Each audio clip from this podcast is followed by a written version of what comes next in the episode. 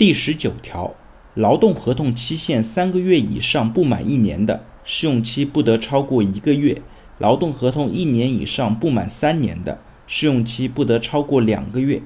三年以上固定期限和无固定期限劳动合同，试用期不得超过六个月。